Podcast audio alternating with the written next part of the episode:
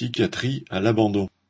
Les syndicats de psychiatres hospitaliers ont organisé une journée de grève le 29 novembre pour dénoncer l'abandon de la psychiatrie hospitalière par le gouvernement. L'ensemble du système hospitalier, dans toutes les spécialités, connaît cette dégradation qui s'aggrave d'année en année.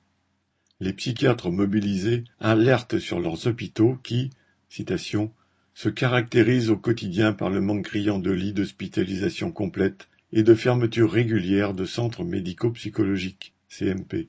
En effet, la pénurie de soignants touche cinq hôpitaux sur six, ce qui ne peut que s'aggraver.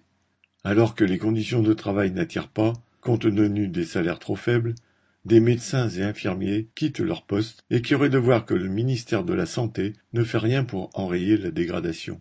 Les autorités se sont contentées d'organiser des assises de la psychiatrie en septembre 2021 pour avoir l'air de tenir compte des cris d'alarme venant des hôpitaux, dont il n'est rien ressorti de nature à conjurer la crise. Le ministre actuel, Braun, promet à présent un bilan de ces assises, histoire de faire croire qu'il en sortira un jour une quelconque solution. C'est se moquer du monde. La crise de la psychiatrie hospitalière a des conséquences dramatiques.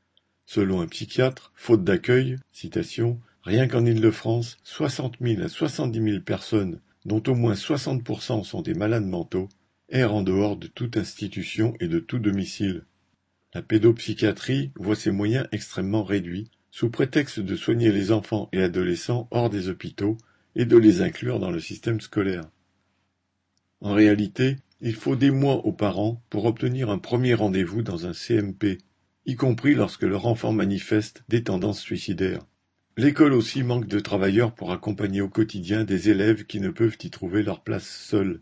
En fait d'inclusion, l'État organise un abandon pur et simple des jeunes malades et de leurs familles, priés de se débrouiller seuls.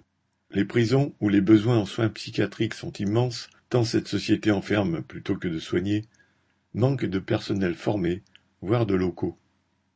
Dans les hôpitaux aussi, il arrive malheureusement que la contention soit utilisée abusivement, car trop peu d'infirmiers et d'aides-soignants sont disponibles pour prévenir les crises de patients en souffrance ou pour les calmer par une attention de tous les instants. Dans de nombreux services, les psychiatres ne sont pas assez nombreux pour assurer toutes les consultations nécessaires. Les traitements des patients sont ainsi parfois renouvelés automatiquement, même si leur état a changé. Les activités thérapeutiques, qui sont l'occasion de sortir en dehors de l'hôpital, sont réduites faute de personnel d'accompagnement. Même pour les repas améliorés à l'occasion des fêtes et des anniversaires, les budgets sont insuffisants. Le linge de corps est parfois manquant. Le gouvernement le montre clairement. À part des parlottes, il n'accordera rien aux services les plus indispensables à la population, l'argent continuant à se déverser sur les grandes entreprises. Pour inverser cette logique, ce sont les luttes d'ensemble des hospitaliers et des travailleurs de la santé qui compteront. Lucien Détroit